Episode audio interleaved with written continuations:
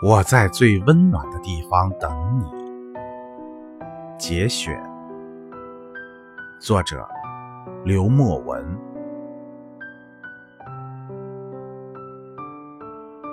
谢谢时差，谢谢距离，谢谢昼夜的陪伴，也谢谢关键时刻的孤单。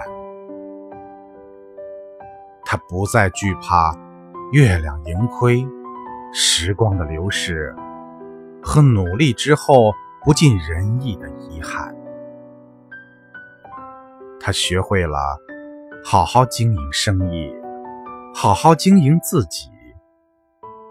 他终于明白了，那些不安和恐惧都源于自己的弱小和故作愤怒的情绪。他把对一个人的感情全部倾注于双手，认真对待每一样食物，做的东西越来越美味。